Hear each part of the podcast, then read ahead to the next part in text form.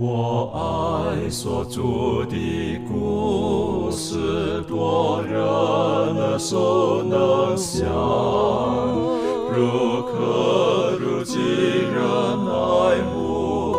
语中静听欣赏，不等升到荣耀的方，新歌齐声同唱。仍旧是主的故事，永远传讲不完。我很难说那故事，永垂不朽传万代，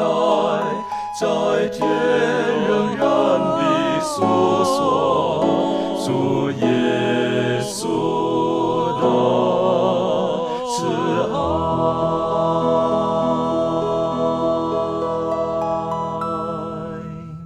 平安，欢迎来到安息日学，跟我们一起领受来自天上的福气。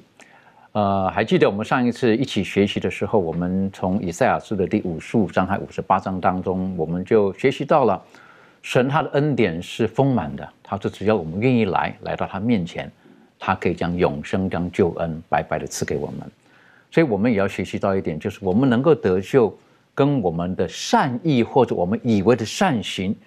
其实不能够有绝对的关系。有的人他会觉得说，他的善行多到一个程度的时候，他觉得神会悦纳他。其实我们能够被神所悦纳，是因为耶稣基督他的公义披照在我们的身上。愿神帮助我们，让我们从以赛亚书当中，我们可以理解到神的恩典是何等的丰富，从而我们今天所得到的，我们是与如何去与人分享的。那今天呢，我们进入到以赛亚书，我们是要进入到第五十九章，还有我们要进看第六十章等等的。我们恳求主来帮助我们，让我们一起低头。我们请庭轩为我们做开始的祷告。慈悲我们在天上的父，呃，谢谢你，呃，所赐给我们的救恩，呃，实在让我们很惊叹。父神上帝，我们呃短浅的眼光，常常会用自以为是的呃想法去想，呃，要怎么样才能够配得呃领受上帝你的救恩？主啊，求你开启我们的眼光，求你让我们用主你的嗯。呃，眼光能够来看待救恩这样子美好的福音，也祈求你保守我们的心，使我们呃能够愿意去接受上帝所赐给我们的这样子的亮光，也保守我们的心，让我们在探究这样子的信息的时候，我们呃会呃因此而向你呃颂扬主你的名。主啊，我们愿将以下的时光完完全全恭敬的摆上，恳求主你亲自的来带领我们。谢谢主垂听我们的祷告，奉靠耶稣基督得胜的名祈求，阿门。还记得我们上次在看以赛亚书的五十八章的时候，我们可以来看哈，以赛亚书的五十八章。呃，在这个地方呢，他们呃百姓他们有做出了一些的回应。好，我们看以赛亚书的五十八章第三节，经上记得说，他们说。我们进食，你为何不看见呢？我们刻苦己心，你为何不理会呢？好像觉得我们自己的善心、自己的好行为等等的，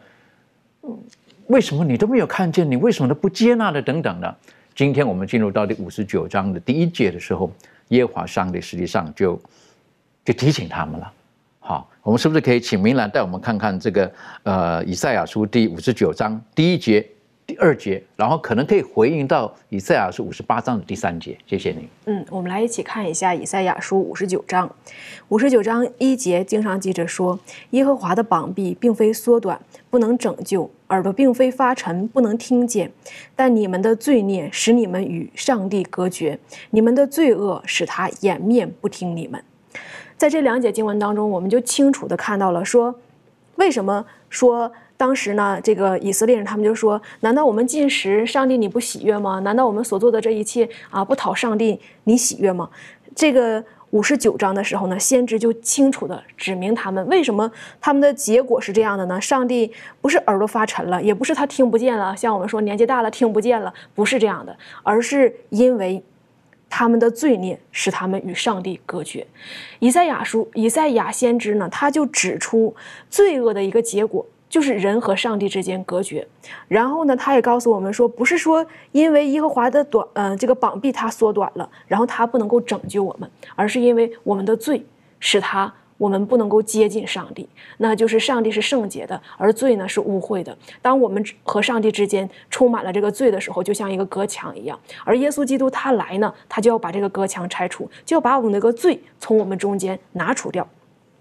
那以赛亚书他正嗯，在这个。以赛亚书五十九章当中呢，他也清楚地表明了这一点，就是罪能破坏我们与主之间的关系，然后导致我们和上帝和救主永远的分开了。这也是耶稣基督他为什么要来到这个世界上的原因，他就是要拆毁罪给我们带来的一个结果，因为我们不能够和上帝。在一起，像亚当和夏娃啊，在伊甸园一样，与上帝面对面。那个时候呢，上帝和我们说话，我们是能听见的。我们所做的一切呢，是能够在上帝面前得蒙他的喜悦。而今天呢，当人犯罪的时候，上帝不是不不看我们，不听我们。但如果我们中间没有罪的时候，我们把罪从我们拿出去，把这个一切的罪恶丢开的时候呢，上帝就喜悦我们。就像我们之前以赛亚书五十八章所讲的，啊，我们去。遵守他的安息日啊，我们去进食的时候，我们是按照上帝所喜悦的方式去进行的时候呢，是上讨上帝喜悦的。当我们去选择罪恶的时候，我们的方式即使做了再多的事情，也是上帝不喜悦的，所讨厌的。的确，所以在以赛亚书的第五十九章这边提醒我们，是不是是我们的罪使我们与上帝隔绝了？我立刻脑海里面就想到了，当亚当夏娃他们犯罪之后呢，他们就。就躲起来了，好，这个是一个一个一个是很有画面性的一一个告诉我们什么是罪。这方面周宇可以跟我们做更多的分享。好的，我们来看一下创世纪的第三章第八节，这里面说天起了凉风，耶和华上帝在园中行走，那人和他妻子听见上帝的声音，就藏在园里的树木中，躲避耶和华上帝的面。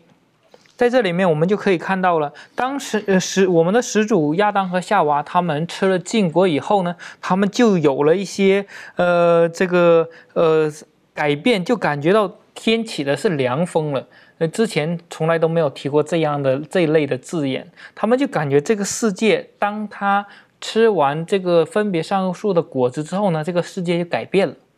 同时，我们也可以看到，呃，一个问题就是说，呃，就像刚刚我们读的，呃，以赛亚书当中说，是罪恶使他们与上帝隔隔绝。也说，当每一次他们还没有犯罪的时候，上帝来的时候，说明他们是亲近上帝的，不需要上帝去寻找的，他们也没有躲藏起来不见上帝的面。但是，当他们犯罪以后，就很明显的一个一个呃动作，就是说，他们要藏起来。而不是要亲近上帝，所以说罪恶最主要主要的表现呢，就是说要去弃绝上帝，转离上帝。然而，它不仅仅是一种转离上帝的行为，它的结果也是使罪人呢更加的远离上帝，使罪人与上帝越来越远。也说，呃，在这里面我们也可以看到，并不是圣经当中，嗯，并没有一处告诉我们，他说人类犯罪了以后，上帝弃绝他了，不要他了。或者说人类犯罪了，上帝将他毁灭，圣经当中看不到。但是我们看看到的是满满的是上帝的爱。当亚当夏娃犯罪之后呢，上帝亲自来寻找，这就说明上帝他没有撇弃罪人，甚至他还要将他的独生子赐给人类。拯救这个罪人，所以说在这里面我们可以可以看到，上帝是很主动的，就像那个呃呃新约圣经当中说那个浪子呃浪子吃前饲羊的比喻一样，那讲那里面讲到上帝是很主动的去寻找那些迷失的羊，所以说呃在这里面也是上帝很主动的，然后呢，但是呢罪使我们拒绝了上帝对我们的爱，因为我们有罪，我们就拒绝，也许是因为。我们害羞，做了害羞的事，或者是犯罪了，我们慢慢的就开始与上帝有了隔绝，有了距离。这也是为什么我们在人生人人生中不可容忍任何罪的最重要的地方就在这里。罪是使我们与上帝隔绝的，而我们不能容忍，也就像那个呃，新约圣经当中说什么能使我们与上帝的隔绝呢？是什么刀剑吗？是什么罪呃那祸灾祸吗？是什么罪恶吗？我们都不要让这些任何东西使我们与上帝隔绝，是而是让我们与上帝更加亲近。当我们看到这个亚当夏娃他们的例子的时候，呃，我们就可以晓得，实际上因为是他们自己去躲上帝，好，他们躲起来，因为他们本身有罪，他们就躲起来了。实际上。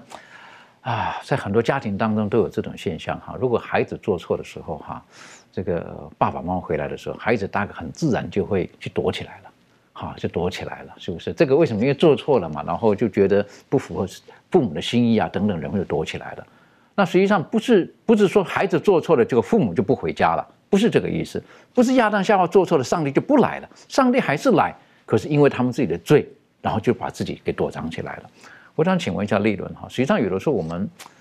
有的时候我们我们不小心做错了事情，好，那我们就不晓得如何去去面对。那但是有的时候呢，我们可能会用一些方式啦，去把它弥补起来啦，或怎么样子啦。这方面你个人有什么经验可以分享的？嗯，那其实就想到很比就是很年轻很年轻的时候，就是通常那种呃年龄的时候呢，就是会非常就是只愿意靠自己的能力跟智慧去。去完成一些事情，然后呢，当时候的自己呢，就呃，就是认为自己什么都做到，然后呃，觉得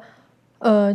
会自己会非常的成功，但是呢，也因此在生活当中也常常发生。到一些不好的事情，比如说因为自己的这种骄傲自大，然后伤害到他人啊，或者是在错误当中不愿意去承认这个错误。那当时呢，就是因为把自己的眼光放在自己的身上，然后选择自己所想要的，然后呢，那时候呢，所演出的衍生出的这些问题啊，都跟困扰呢，当时是想要用别的方式去解决，但是呢，却没有得到好的结果。那在经历了这样无数次的这个错误，然后在生活上。带出这些不好的后果的时候呢，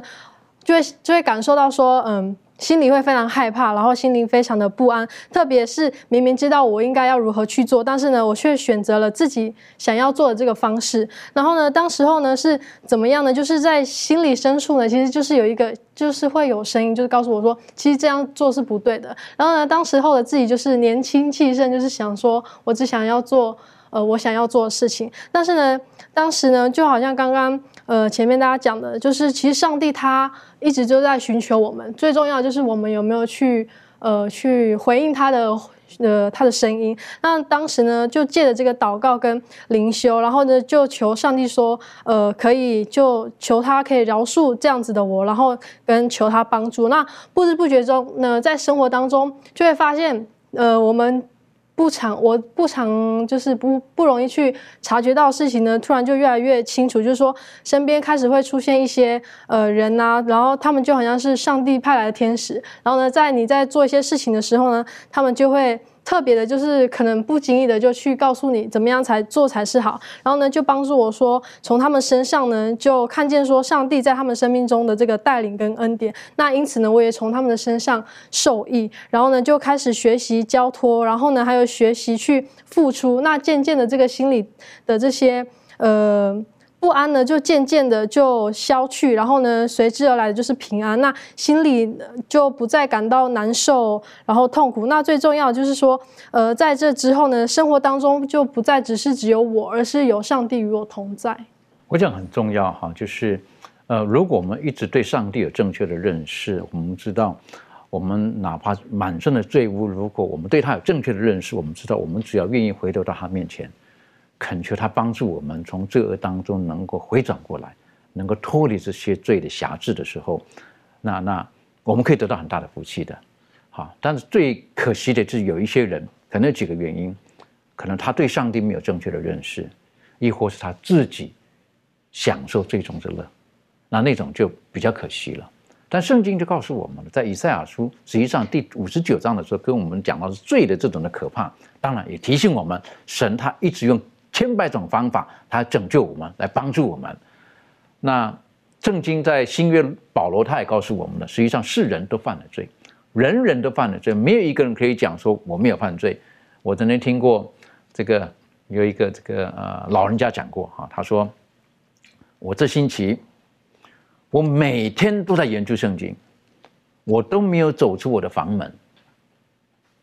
所以从某个角度来讲，我可以说我没有犯罪。当我听见这个的时候，我第一个我打从心里佩服他，一直在书房里面可以恳切、恳切的研读圣经，从早到晚。我曾讲我我做不到，哈，所以我做不到，对不对？我觉得总要换一下空气啊。他说我都没有出房门，是不是？所以某个角度来讲，当朋友讲我听见他这个的时候，我佩服他的精神，可是我很讶异，他是把自己归类为所以说某个角度来讲，我是没有犯罪的。对也不对，好，但我就觉得也蛮危险的，好，蛮危险的。可是保罗他说道，他是世人都犯了罪，亏缺了神的荣耀。好，那这个当然，这个犯罪或有罪呢，可能我们还可以再去探讨一下。但在保罗在罗马书第三章就提醒我们了，提醒我们了，是不是？而且他也告诉我们，有罪的人怎么样可以得到救赎。这方面可以请小飞带我们一起学习。好的，我们来看这一段的经文，在这个罗马书的三章二十一到二十四节，经上说：“但如今，上帝的意在律法以外已经显明出来，有律法和先知为证，就是上帝的意因信耶稣基督加给一切相信的人，并没有分别，因为世人都犯了罪，亏缺了上帝的荣耀，如今却蒙上帝的恩典，因基督耶稣的救赎，就白白的称义。所以在这一段的。呃，保罗的论述里头呢，我们能够看到一个事实，就是什么呢？就是刚刚我们所提到的，世人都犯了罪，都亏缺了上帝的荣耀。所以，就像学科作者这里所呃提出的一个问题一样，这里所提出的问题不应该是谁犯了罪，因为每个人都犯了罪，应该问的是另外一个问题，就是谁蒙了赦免。所以，在这个圣经里头呢，就很清楚地告诉我们了，谁才能够是蒙赦免的人呢？二十四节，如今却蒙上帝的恩典，因基督耶稣的救赎，就白白的称义。所以也就是说，与耶稣基督，呃，发生关系，或者是接受耶稣基督救赎的人，或者是信靠耶稣基督他的舍命救赎，是为自己罪的缘故的人，那么他们就蒙赦免了。他们在耶稣基督的救恩里头，就被宣告为无罪了。所以，有的时候人讲说我没有罪，或者是在某一个角度上讲，我们在一个圣洁的环境，或者是一个很好的氛围，在教会的团契当中等等的啊，我们觉着是很有安全感。但事实上，我们仍然不能够啊就此断言说我们是一个艺人，或者是我们是一个没有犯过罪的人啊。圣经当中有太多的经文讲到，在这个世上没有一个。不犯罪的艺人，哈，这个世界上一个记忆人都没有的啊！如果有的话，那个人就是耶稣啊，那个人就是耶稣。所以，只有在耶稣基督里面，我们才能够被赦罪，才能够罪得赦免。但是，另外一个问题就出来了，就是一个被赦免的人，一个在耶稣基督的救恩里头，然后我们说他被称义了，哈，就是被赦免了嘛，就被宣告为无罪了嘛。那这样子的一个人，那他的整个生活应该是一种怎样的生活？这个我觉得也是我们今天应该值得去留意的。我觉得，呃，在以赛亚书五十九章十二节这里所提到的哈，就讲到整个呃世间的一个情况哈，诚实少见，离恶的人反成掠物，耶和华看见没有公平啊，甚不喜悦，无人拯救，无人代求，甚为诧异等等的，讲到很多一些这个社会或者是当时代的那种情形。就是人犯罪离弃上帝的一种情形。按照呢，我们应该讲说，一个在耶稣基督救恩里的人，他应该活出一个上帝喜悦的行为来，而不是像这个以赛亚书五十九章这里所说的啊，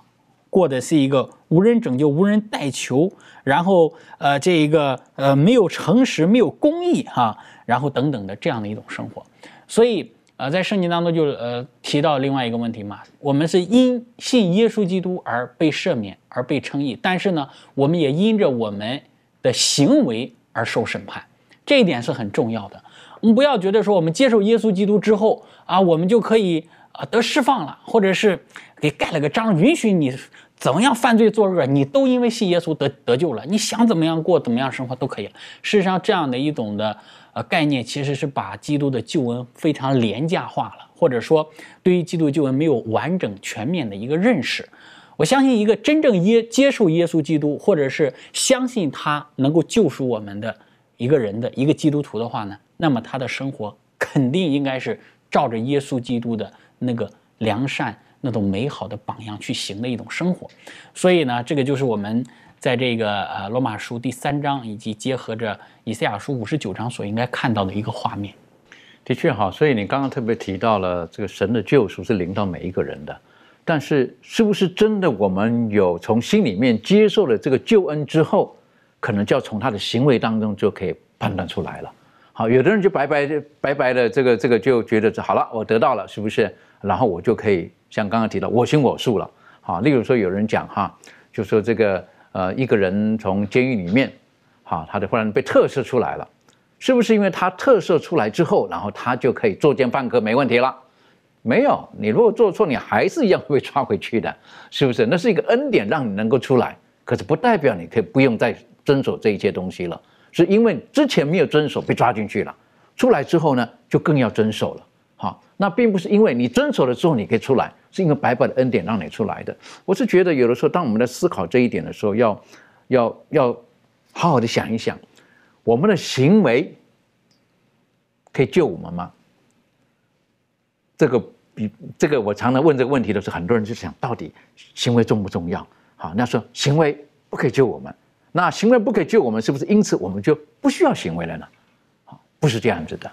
是不是？不是这个样子的。当如果我们知道我们是白白的被耶稣基督的恩典所所充满，然后他让我们可以进到他永恒的国度当中去的时候。我觉得，接着我们就会用一个不同的心态，好，然后呢，呃，证明好我们是接受的，而且我们充满了感恩，我们愿意这么做。我常会喜欢举一个简单的例子，就是一个小孩子，好，这个，嗯，孩子他愿意孝顺父母，是为什么愿意孝顺父母？好，是因为。律法教他孝顺父母，他心不甘 情不愿的，哈，是不是？是孝顺父母呢，还是为什么他会孝顺父母？如果那个整个的动机是不对的，你晓得那个家庭的关系是很别扭的。如果他觉得是因为整个整个大环境的一个道德的约束力在那个地方，告诉他，你如果你不这么做，别人看见会说你不孝了等等的，然后才做这个行为的时候，其实他不快乐的。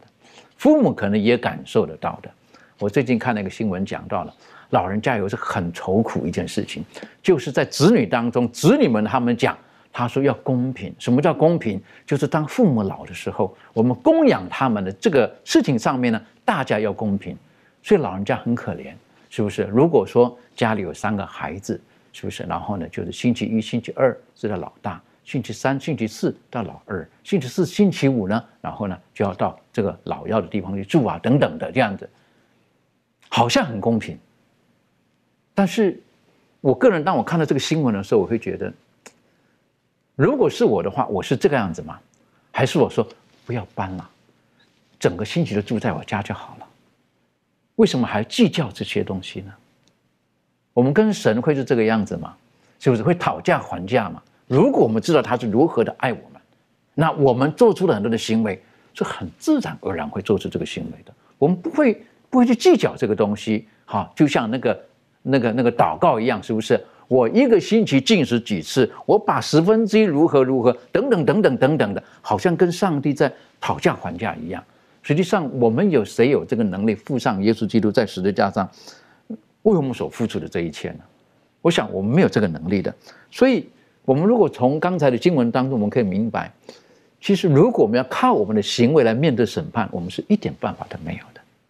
这方面，庭轩有没有什么可以再补充分享的？嗯，对，我想很多的时候，我们都会对这个，呃，因为只单纯信靠主，然后而得到这个称为艺人，或者是呃得到呃就是得救的这个认可，好像有一些误解。那如果我们看一下，在这个罗马书。的第三章二十节呢，圣经就说：“所以凡有血气的，没有一个因行律法能在上帝面前称义，因为律法本是叫人知罪。”然后，另外还有一处经文是在以佛所书的二章八到九节，圣经说：“你们得救是本乎恩，也因着信。这并不是出于自己，乃是上帝所赐的。”也不是出于行为，免得有人自夸。呃，我想这两处经文其实就很清楚的呃反映出来说，呃，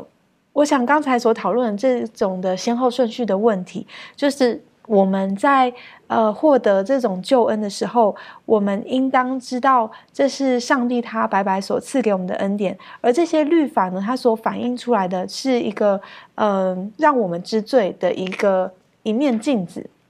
那这个。但我们知道说，当我们是出于污秽的一个情况下，然后要再靠自己的行为去变成清洁圣洁的，呃，这个律法让我们知道我们做不到的，所以我们才需要有神而来的恩典。而这个恩典，因为加添在我们呃赐给了我们，所以导致我们有对神的这样感激之情，因此就会有一个呃正确呃或者是有一个行为上面的一个改变，而有的这样子的呃。就是反应跟结果，所以我想，呃，这样子的一个先后顺序，可以让我们更加清楚知道说，呃，并不是行为拯救我们，而是因为我们信靠主所赐给我们的恩典，而使我们得到这样子的拯救。所以，呃，很多时候我们可能都会想说。啊，我们好像不用做任何的努力，不用做任何的呃善的行为，然后就可以蒙到上帝的祝福，好像这是一个不劳而获的事情。常常我们会有这样子的一个误解，但事实上，神他希望让我们明白，我们的这些行为是因为我们对他的感激之情所生出来的结果。所以，呃，在真正面对上帝所呃做的这个审判的时候，的确，行为是一个非常重要的一个确据，但它绝对不是使我们能够得救的一个凭证。所以，应该是说，我们的行为是上帝看我们的行为，就是呃，要验证我们是不是真的爱他。我们真的爱他的话呢，我们就会有他要我们的行为而出来了。好，也那就像耶稣基督在马太福音第二十五章那里所提到的。就是我饿了，你们给我吃；我渴了，你们给我喝；我病了，你们来照顾我；我我我被关在监狱里的时候，你们也会来看我，等等的。我觉得这个事情不是要在人的面前要敲锣打鼓的做。耶稣基督他说：“你坐在我弟兄当中一个最小的身上，就是坐在我身上了。”我觉得这是我们呃可以握住美好的应许，而且如果我们真的被耶稣基督的爱所触摸过的人，我们很自然的就会。会愿意对我们周遭的人，可爱的人、不可爱的人，去把耶稣基督所给我们的，我们与他们分享。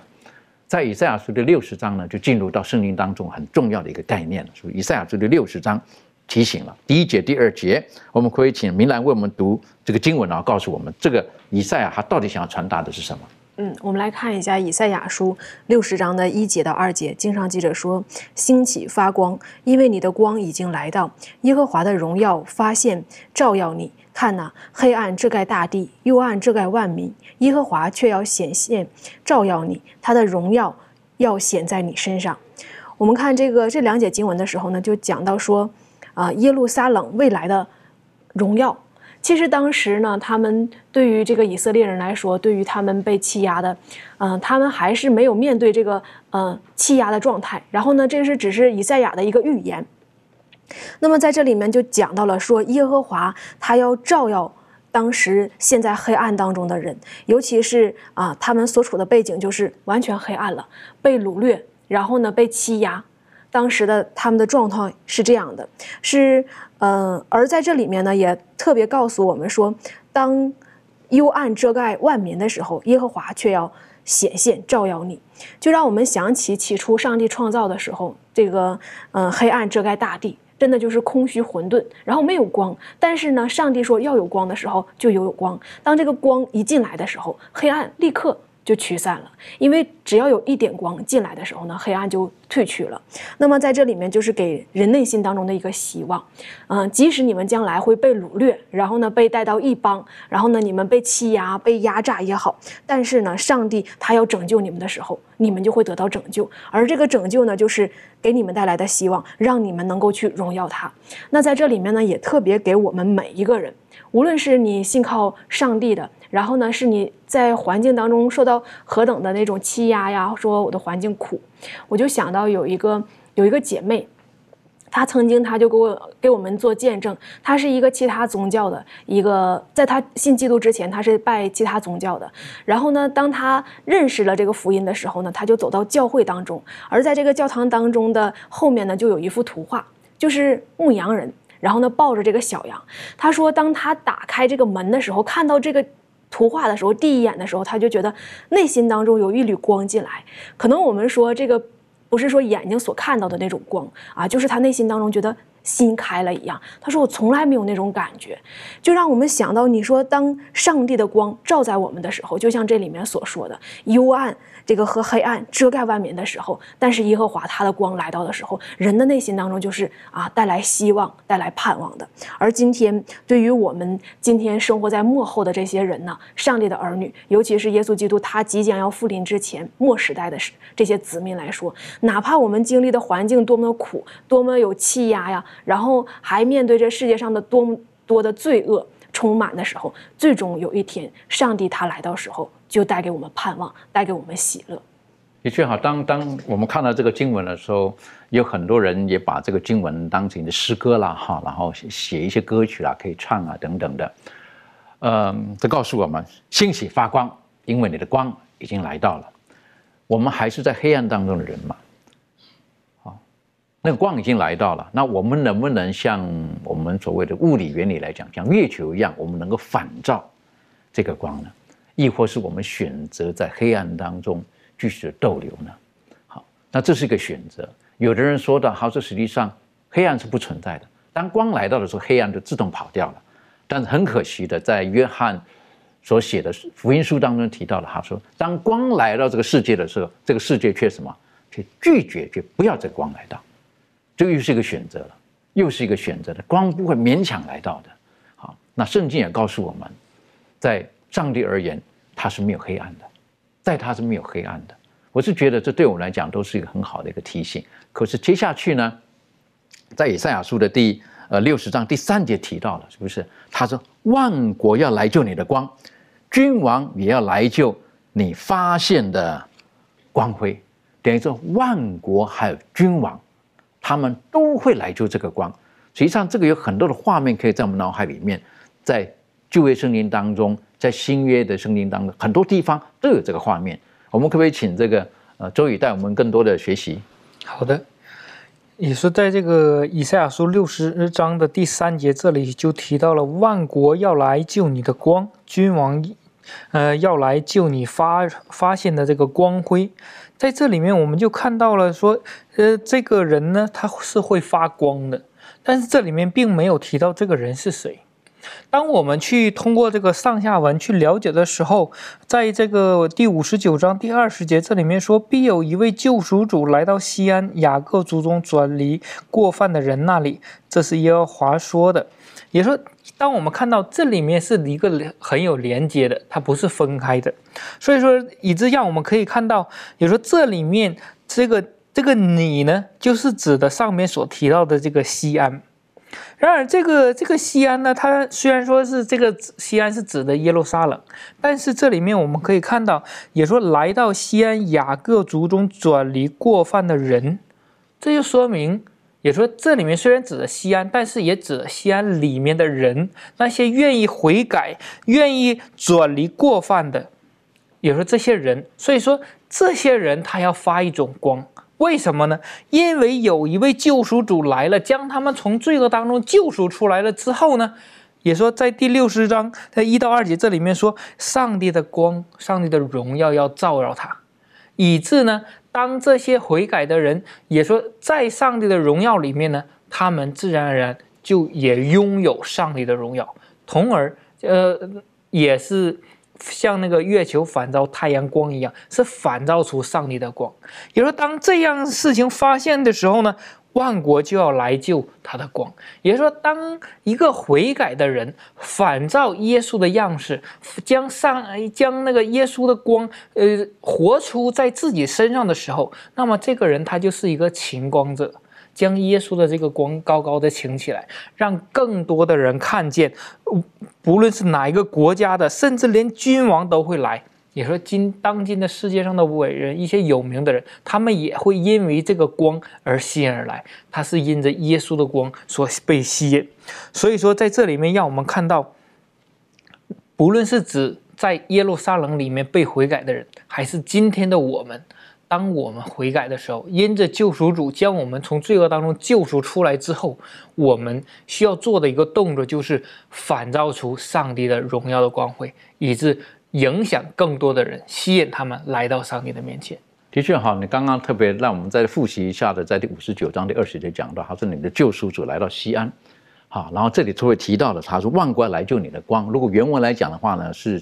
暗指的，因为是阴性嘛，是指的应当有人这个。作者的告诉我们，这所指的应当是指的是西安，等于说西安在这个地方被神的荣耀所充满的时候，那实际上呢，在其中很多人，就万国君王等等呢，都会来到他的面前。我觉得这是一个很美好的。如果说那个光是是是是让人喜悦的，是人所需要的。那黑暗当中的人很自然的就会来到他的面前。这方面，呃，小朋友们有什么可以分享的？好的，其实我们知道，上帝对于整个以色列人的一个计划，哈，特别对于，呃，以色列人的祖宗亚伯拉罕开始，我们就知道，就是希望亚伯拉罕啊，包括亚伯拉罕的后裔之后的以色列人，他们能够成为这个黑暗世界的光，能够成为一个呃，把上帝那里来的这个亮光能够传达给这个世界的一个导管。我们知道，在这个创世纪十二章里头，这里提到了哈，十二章第二节到第三节说：“我必叫你成为大国，我必赐福给你，叫你的名为大，你也要叫别人得福。为你祝福的，我必赐福于他；那咒诅你的，我必咒诅他。地上的万族都要因你得福。”那么这里呢，就是上帝在呼召以色列的祖宗亚伯拉罕的时候给他的一个应许，同时这个应许里头也有一个使命给他，就是你要使地上的万族。得福，那么到后来这个第二十二章的时候，在二十二章的十八节这节经文当中也有类似的一个提到，他说道，并且地上的万国都必因你的后裔得福，因你听从了我的话，也就是上帝有一个计划，就是希望借着亚伯拉罕的子孙啊，借着亚伯拉罕这一个种族这一这一脉，能够把上帝的光能够传扬出去，借着上帝的光的一个。一个传扬能够使在黑暗中的人呢，能够得以就近啊，耶稣基督这真理的光啊，得以进入到他的光明之中。就像这个以赛亚书，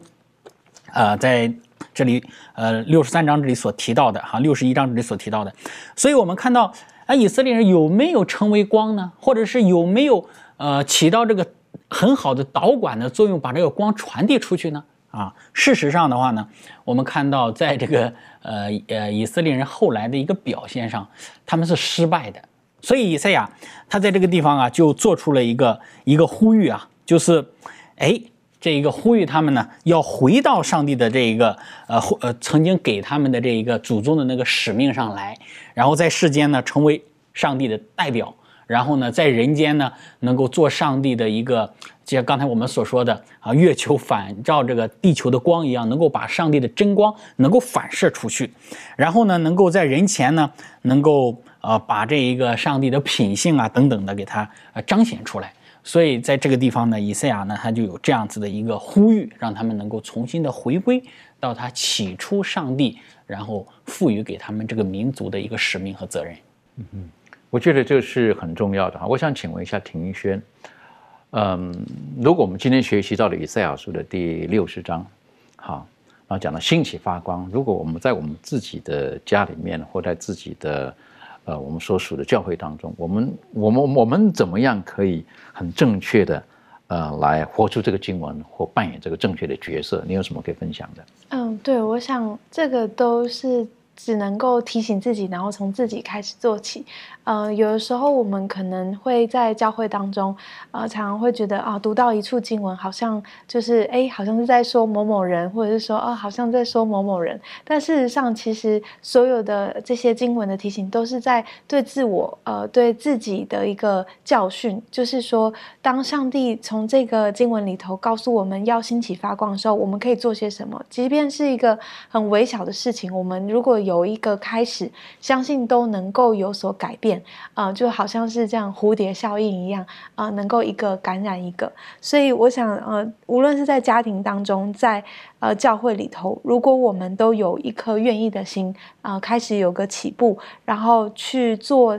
呃这个为人服务的工作，或者是呃在言语当中能够。彼此呃，能够促使彼此之间的和谐，或者是当我们看到有需要的弟兄姐妹的时候，我们一个善意的举动，这些都是能够来呃彰显耶稣基督他的呃品格。就好像我们之前有提到，你坐在最小的弟兄身上，就是坐在我身上。呃，我相信呃，当我们有这样子的开始，呃，上帝他会赐给你更多的智慧能力，然后继续持续不断的去做这样。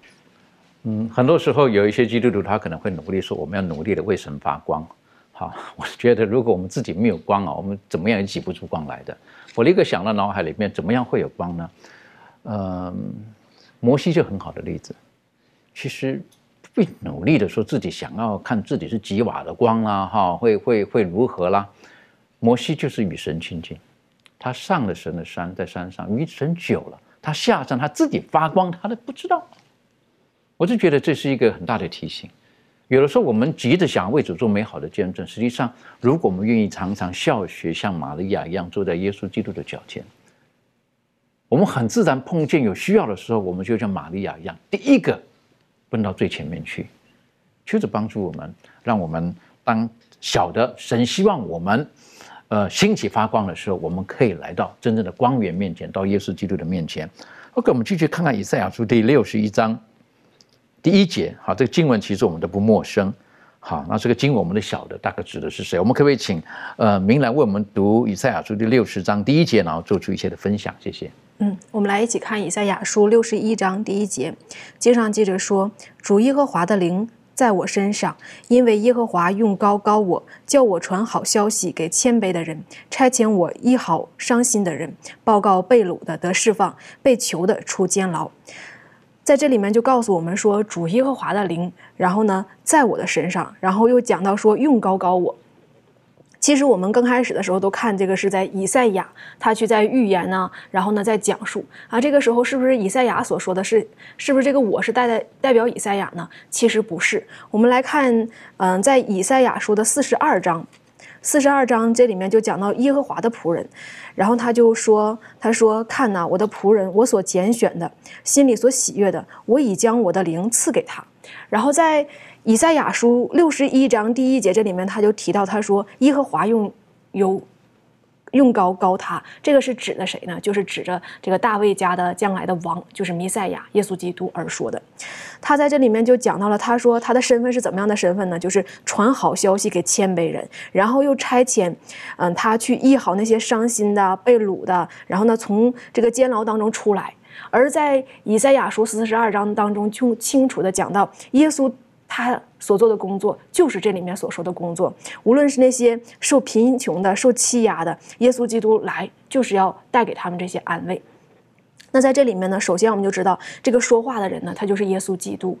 然后他就告诉我们说，他第二节他说报告耶和华的恩年，这里面提到了一个恩年，这个恩年到底是啊是什么呢？我们就想到了以色列人他们在出离埃及的时候，他们有一个喜年，虽然他们为奴啊，然后呢他们经历了这个有气呀啊有在上的有在下的，有一些人他们就是嗯把自己的田产呢。呃，卖给了自己的弟兄，或者是卖给其他人的时候呢，他们上帝有一个条例，就是到他们五十年满的时候呢，无论是他们的财产，是他们自己为奴的，都要得到释放，都要得到自由。在这里面呢，就告诉他们说，报告耶和华的恩年，去给。当时的这个以色列人来说的话，他们有一个恩年，就是喜年。这个喜年呢，就给带给人带来的就是自由和平安。那么我们可以看到，呃，耶和华的恩年是喜年，它不仅仅的是说，呃，带债务啊、家产呐，还有这个身体上的这个自由之身、为奴的自由之身，而更引申的意思就是将来我们要从罪恶当中得到释放，得到拯救。那么，呃，在这里面学科他就讲到了，他说耶。上帝呢？他耶稣基督，他不仅仅报告这些被掳的得释放，医好伤心的人，安慰一切这些悲哀的人，并要恢复重建这个人和上帝的之间的工作。所以在这里面呢，他就特别告诉我们说，耶和华的工作来的工作就是要做这一切的事情，使人能够得到真正的自由。而在这里面呢，给我们每一个人带来了一个好消息，也就是拯救的好消息。接着，我觉得这是一个非常棒的一个一个信息，啊，非常棒的一个信息，告诉耶和华的恩年。刚刚特别提到以色列人他们那个背景，好，呃，我们中文翻译成恩年。如果说从从呃另外的地方讲的是这个喜年，喜年就是什么？是一个很欢喜、很快乐的一个日子。为什么？因为他们可以得到释放等等的。而这一段的经文我们都很熟悉，跟耶稣基督是息息相关的。好，这方面利伦可以做一些补充分享。好，那我们就先看一下在新约，呃，路加福音四章十六到二十一节，十六到二十一节这里说，耶稣来到拿撒勒，就是他长大的地方，在安息日，照他平常的规矩进了会堂，站起来要念圣经。有人把先知以赛亚的书交给他，他就打开，找到一处写着说。主的灵在我身上，因为他用高高我，叫我传福音给贫穷的人，差遣我报告被掳的得释放，瞎眼的得看见，叫那受压制的得自由，报告上帝悦纳人的喜年。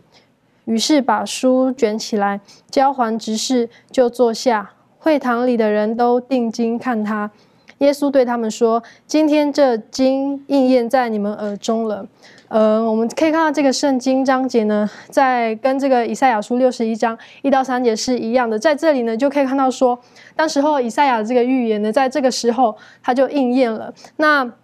当时耶稣，呃，他受了洗之后，我们知道他就在旷野受试探嘛。后来呢，魔鬼离开了他，他就直接他就。开始在加利利传道。那耶稣呢？呃，在这里我就看到说，耶稣并没有因为四十天的这个呃旷野的各样试探精疲力尽，然后想要休息一下。在这里呢，我们可以看到说，他反而是。呃，就是马上呢就要回到家乡，他要向人去传道，然后呢将这个以赛亚呢曾经预言的这件事情呢，然后展现在众人面前，然后告诉他们说，这个这件事呢在你们面前已经应验了，然后呢就成了最好的这个见证。那虽然。在透过耶稣呢，他这样子的这个呃所做的这件事情呢，虽然我们不是耶稣，然后我们的能力跟智慧有限，但是呢，他已经为我们做了最好的这个示范，就是告诉我们说我们应该要怎么做。就是呢，我们将我们领，当我们领受到了这样子的好消息的时候呢，我们就要把这个。福音呢，就是四处的传扬，传给那些呃谦卑、愿意谦卑领受的人，然后呢，使他们的生命呢，也能够因着主的恩典，然后得到益处，并且呢，帮助那些在世上受苦受难的人的生命呢，也可以得到反转的机会。然后呢，将福音的这个好消息呢，活水的这个泉源泉源呢，分享给他们，然后呢，使他们的生命能够得到安慰，然后得着自由。的确，你刚刚特别提到了，让这些在水深火热、黑暗当中的人，他们的生命可以得到一个翻转的机会。可是你刚刚带我们看了这个路加福音的时候，实际上耶稣基督他在念念这个经文的时候，好，我我们可以理解哈，当时代的他们所念的这个经卷，并不像我们现在有章有节，好，他那个时候就去念下去就对了。可是耶稣念的很有技巧，哈，他念了这个以赛亚书，我们今天看了六十一章的时候呢，他就说报告耶和华的恩年。然后呢，他就停止了，好，他就停止在这个地方了，他就没有再继续讲下去了。那当然，当时的人就觉得说哪有？为什么？因为我们晓得加利利地区实际上是比较靠近被罗马的统治比较厉害的地方一点，所以在那个时候呢，呃，这个这个他们觉得说哪有什么恩年？因为恩年他们想到的就是这个这个七七四十九第五十年，我们都应该可以解放回去了，我们应该回到自己的地图了，可是却没有。这方面周瑜有没有什么可以补充分享的？好的。有时候，当耶稣阅呃阅读这个以赛亚这个经卷的时候，就发现到了 N 年这里，他就停止了，并且他说了一句话，他说：“今天这经应验在了你们的耳中。”也说，刚刚耶稣读过的这一段呢，都已经应验了。但是我们知道，在以赛亚书六十一章这里面呢，他还没有结束，下面还有一句话，他说：“和我们上帝报仇的日子，安慰一切悲哀的人。”也说。耶稣他说应验的就已经上边全部都应验了，下边还没有应验，因为到了这个呃耶和华悦纳人的喜年的时候呢，就说明因为我们知道到喜年的时候，说明他在这个五十呃四十九年呃这些年当中，你卖的地也好。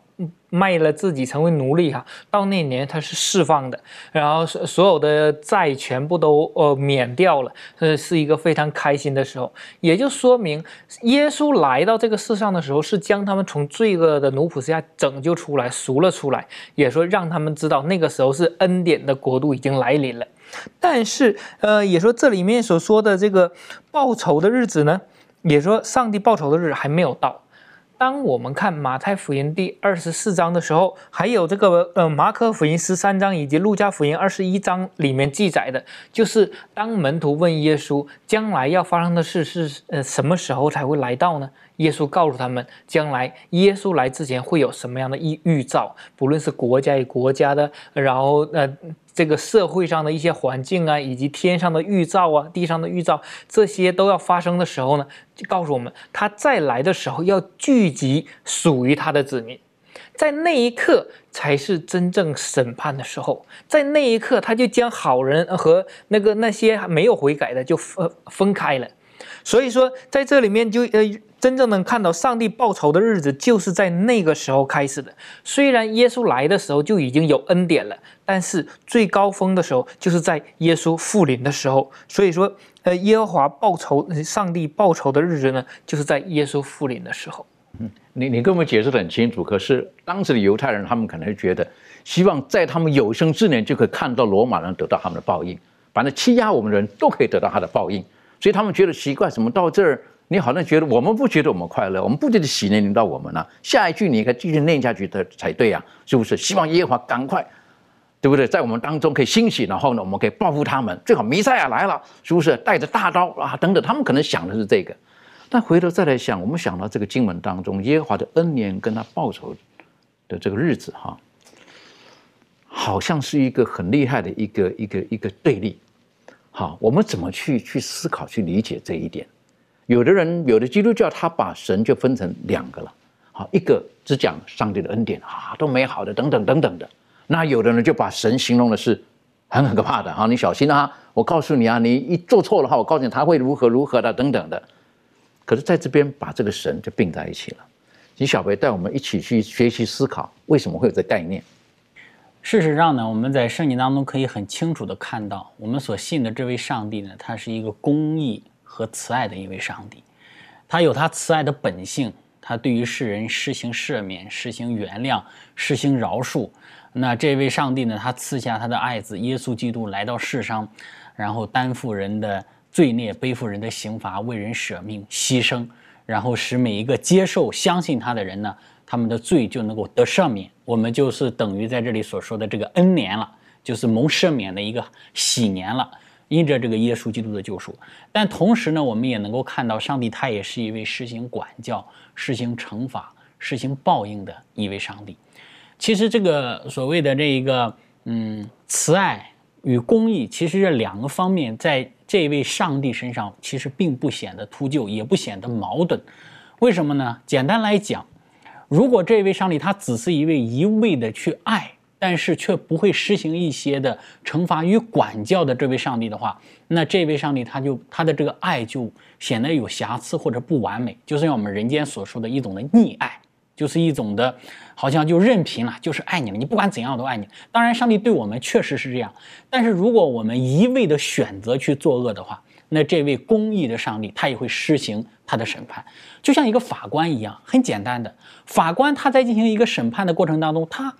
呃，会因为一个人的一个嗯错误的行为，或者这个人他错误的一个举动，然后就此去法官来判定他，你无罪，你走吧，然后就不追讨你，也不审判你了，你也不用负上一些刑罚了。我们肯定会对这个法官嗤之以鼻，这是个什么法官啊？这个恐龙法官是吧？这个恐这个法官是什么样的一个法官？不会实行正义的一个法官。所以这位上帝呢，他给人充分的自由。给人充分的恩典，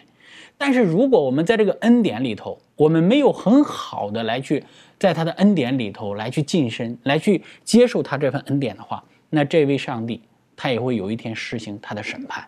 啊，所以而上帝的审判不像人的审判是有瑕疵的，上帝他的审判他所给予的那个最终的一个报应是绝对的公正和公义是没有任何瑕疵的。所以，这样的一位上帝才是更加值得我们去敬拜、敬拜的一位上帝。很重要的哈，这里提到了哈，他的公义呢是特别为那些被冤枉的人，好，为那些有冤屈的人，他会愿意为他们伸冤，好，为他们。我认为呢，那个是很重要的一一块，因为呢，今天而言，有的时候，很多时候我们觉得我们是是很委屈的，好，那有的时候我们就会觉得这个这个所谓的叫做呃善有善报，恶有恶报，不是不报，是时候未到。但是呢，往往我们说这个话的时候，最好那时候呢，就在我还活着的时候，在我眼前看到这个人遭报。但那是我们人血气的讲法。神他会用他完美的品格，到有一天他会呈现整个所有的事态的时候，我们只能在他面前的说成在意在。OK，这个庭雀还有没有什么可以可以跟我们分享的？嗯，对，就是让我想到说，呃，当我们呃。看到一个作恶的人，然后得到报应的时候，嗯，好像会沾沾，呃，会会觉得很很安慰，好像会很开心。但是当我们看到自己所爱的人，然后因为不公不义的事情，然后而得到伤害的时候，自己就又会感到很痛苦、很难过。那，嗯，当有一个很正确、很公正的这个审判来到的时候，嗯。这一切的事情都会变得很明朗，然后呃，所有的呃事情都似乎得到了解答。但我就想到刚才呃主持人呃有特别提到关于审判这样子的一个事情，对，从圣经里面所提到上帝他所做的这样的事情，就是一个呃公义公正的审判，而且也可以展现出他的爱和怜悯的时候，会完全呃颠覆我们对审判的这种呃印象跟想法，呃，会让我们更加的知道说。呃，原来审判这件事情对我们来讲是一个很大的福音，而且是值得让我们可喜可贺的事情。所以，呃，我想，呃，上帝的爱跟他的怜悯与这个他的公正跟他的公义是完全毫无冲突的。那所以我就，呃，嗯，就是看到这里的时候，会觉得，呃，期待上帝的审判能够快快来到。的确哈，这是我们很多人的盼望，尤其是当我们如果觉得我们生命当中真的有受到一些委屈的话，用一点点时间，我们请丽伦为我们今天做一个小小的一个总结。